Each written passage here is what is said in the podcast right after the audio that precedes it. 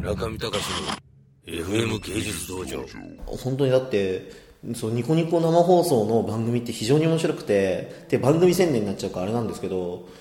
ベーシックインカムの話とか、テレビで基本的に取り上げられなかったことを取り上げてあこんなものもあったんだって言ってそれから、まあ、僕なんかもそうですけどより政治のことを考えるようになったし、僕が生きている場所であそういえば生活保護ってなんだっけみたいな話、いやもしかして社会問題ってこれでクリアできるのかもなみたいなキーワードをニコニコ生放送で手に入れられたんですよ。で新聞でも、えーテレビでも基本的に、まあ、自分が普段生活しているような情報の授与の仕方だと気づかなかったことを伝えてくれるっていうあのある種僕が昔いたメディアのあの僕が、まあ、感動したメディアの本質みたいなものがニコニコ生放送にあるなっていう感動があるのでまあなんかこのこうなっちゃうとあれですよね。インターネットテレビ万歳みたいなちょっと 手先でみたいな。もテレビ局はあれですよね。ニコニコには手出さないですよねあんまし。ユーストには手出してるイメージありますけど。うん、だからそれがイメージとかそういったものでしょ。うだって堀江さんとかうん出てるじゃないですか,、だから基本的に堀江門さんはとりあえずまあ一回こうトップにまで上り詰めて求心力を最大限まで高めた上で崩壊し僕たち僕と僕とかは結構堀江門さんを信じてたんだけどいつの間にかガラッとあ敵だったんだみたいな雰囲気になってそれでなんかあ心にかけらができちゃって終わったみたいな心に隙間ができて終わったみたいなのを僕はずっと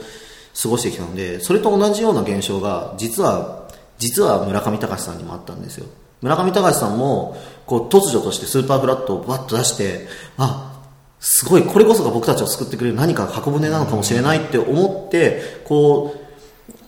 うそこに求心力のあるそこにこうたどり着こうたどり着こうとしている間に、なぜか周りの雰囲気はあのそれ以外の周りの雰囲気が一気にそこを否定する雰囲気になってきて、でそれであこの人を信じるのは間違ってるのかなみたいな雰囲気で今現状たどり着いてるわけですよこれも堀江門さんやそういうひろゆきさんや、まあ、特にそのニコニコ生放送に出ているような LINE 登壇されている方と同じ背景を背負っているというか特にそういう時代の革新をつく人です、うん結構同一したキーワードというかなんかつながってるものがあるんですよ。だからこそ僕は個人的な思いとして一人の、まあ、現代アートファンであり村上さんのファンである自分の思いとして村上さんにぜひニコニコに出てほしいという気持ちもあります。いやな何を恐れてるんだろうって本当に思いますけど。ブランディングっていうのはそうそう、つまりダサいんですよ。ダサいというのが一番まあまあかんここれバカみたいな発言だけどユーストリームって横文字だしかっこいいじゃないですか。ニコニコってなんかこう日本語だしなんかダサいじゃないですか。みたいなまあそういう本当に直感本当に表面的な話から2チャンネル的なとか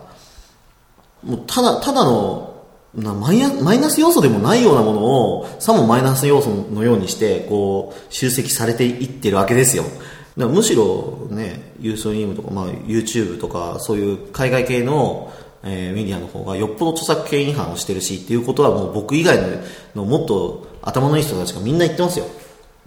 だから日本人に生まれてそして日本のメディアを考えた時にどちらを選択するかっていうのは非常に重要な問題で、ここは出るべきだろうっていう話です。中見隆の FM 芸術道場